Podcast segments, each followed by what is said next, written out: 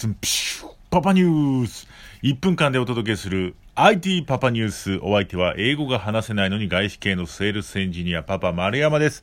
じゃあ本日は月曜日。天気も晴れてね、いい気分なんですけれども月曜日やっぱり憂鬱ですよね。いきなり IT の話題っていうのもということで、今回は音楽の話題をお届けしたいと思います。早速ですが、ババン !J-POP 最高峰は、ゆず、サヨナラバスというわけで、今回はゆずのさよならバスをお届けしたいと思います。覚えておりますでしょうか ?1999 年のシングルとなります、このさよならバス。これ私 J-POP の最高峰だと思っております。これなぜかというとですね、もう最大の特徴は、明るく歌うけど悲しい。ここなんですね。